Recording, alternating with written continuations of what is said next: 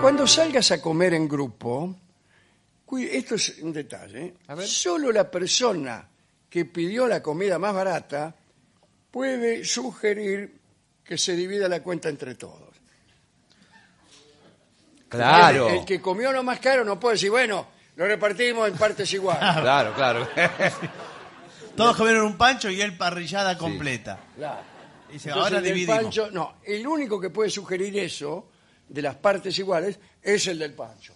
claro. Eh. El Pancho dice, bueno, muchachos, Yo me hago cargo. eh, cada uno su Sí. parte, no importa si yo comí un Pancho y el señor un cordero No, no patagónico". aclare. No tiene que aclarar. Dice directamente. No, esa aclaración la hice yo porque ya lo tengo acá. No, bueno, No. bueno, no, pero dice. al, al del cordero patagónico. No corresponde, señor, no corresponde.